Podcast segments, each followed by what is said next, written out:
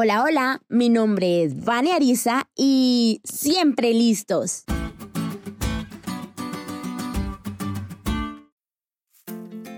Te voy a compartir tres situaciones diferentes para que tú pienses qué decidirías en cada uno de estos ejemplos. Mm, situación 1 o ejemplo 1.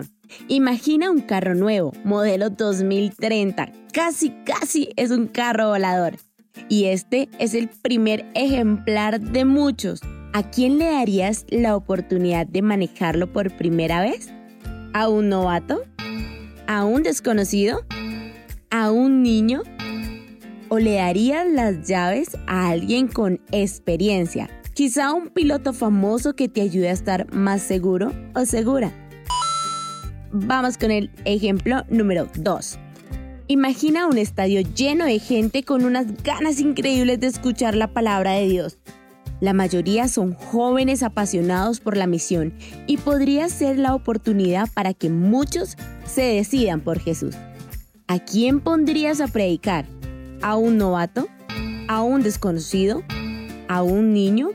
¿O le darías el micrófono a alguien con experiencia, conocido quizá un evangelista famoso que sepa cómo llegar al corazón del público? Ejemplo número 3. Tienes todo lo necesario para fabricar una cura para múltiples enfermedades. Las mejores instalaciones, los ingredientes necesarios y todo el dinero a tu disposición para que el proyecto se cumpla a la perfección. ¿A quiénes llamarías para trabajar en esta misión? ¿Novatos?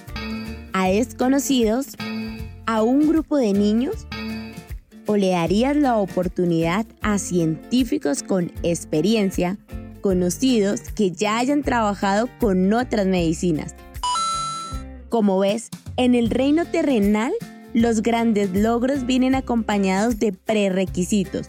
Estudio previo, trabajo previo, conocimientos previos.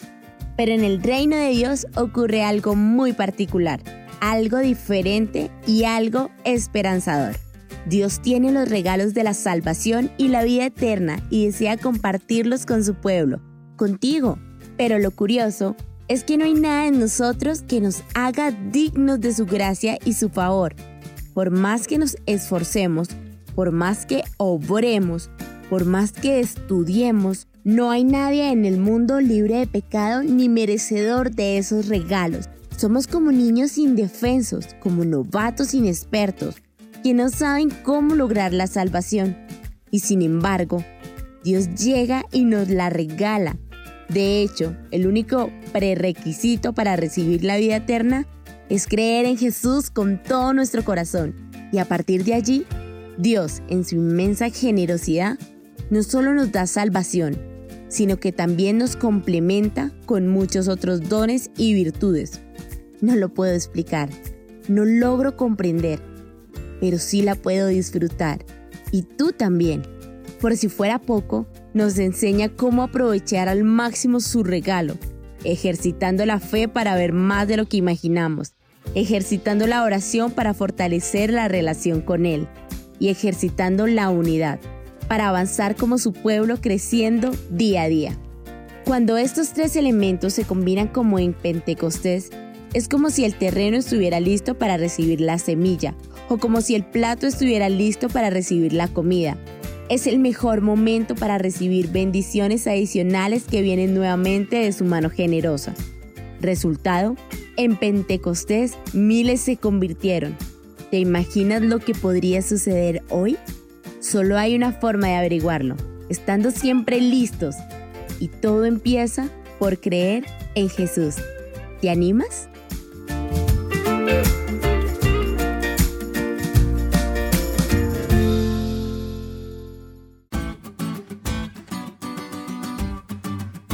¿Te diste cuenta de lo cool que estuvo la lección?